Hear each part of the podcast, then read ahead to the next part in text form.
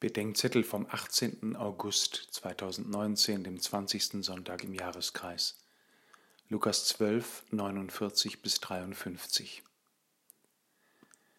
Frieden als Selbstzweck ist ein fauler Friede.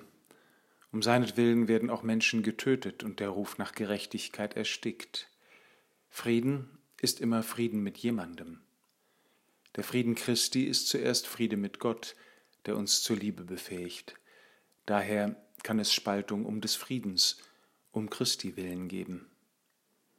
Diese Spaltung beginnt in mir wie Feuer. Feuer unterscheidet als Licht und scheidet im Schmelzofen und reinigt zum Beispiel das Gold.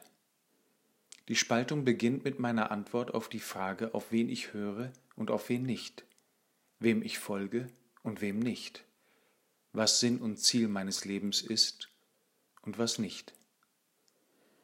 Dass sich an Jesus Christus die Geister scheiden, setzt sich in meinen Beziehungen fort.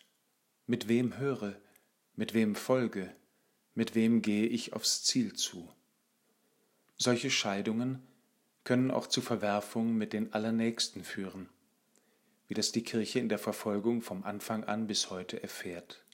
Auch da, wo es nicht ausdrücklich um Christus, sondern um seine Liebe und Gerechtigkeit geht.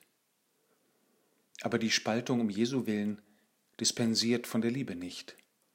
Auch der getrennte Nächste bleibt mein Bruder oder meine Schwester, für die Christus gestorben ist.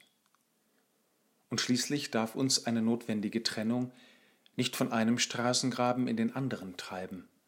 Meist geht mit einer Distanzierung vom einen auch eine Distanzierung vom anderen einher. Spaltung um Christi willen ist Spaltung um der Mitte willen.